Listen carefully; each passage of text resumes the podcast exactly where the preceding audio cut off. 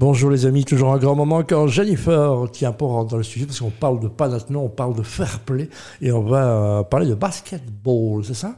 Exactement. Alors on revient à une rencontre cruciale qui a lieu le 5 mai 2023 et qui, euh, qui rencontrait les Sixers de Philadelphie puisqu'ils affrontaient donc les Boston Celtics dans le cadre du troisième match des demi-finales de la conférence East en NBA. Tout un programme, hein, dis donc, Jennifer. Exactement, et donc bah, ils étaient menés de, de 2 à 1 après leur récente défaite face à Boston.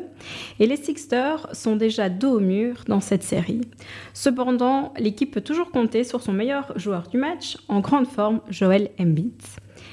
Au-delà du résultat, nous vivons un moment particulier au cours de la rencontre. En effet, au quatrième quart-temps, Grant Williams des Celtics et Jalen Brown se lancent ensemble pour attraper le ballon.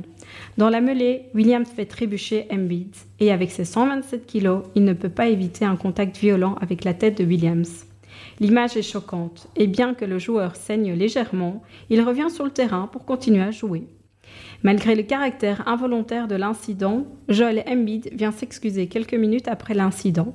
Les deux joueurs échangent des mots et se serrent la main, montrant une grande classe et un respect mutuel. Voilà comme quoi le basketball, ces grandes brutes peuvent aussi avoir un cœur tendre, c'est ça Jennifer? Exactement. Allez, à la semaine prochaine, on racontera encore une belle histoire du panathlon et du fair play qu'on aime bien. C'est ça le sport.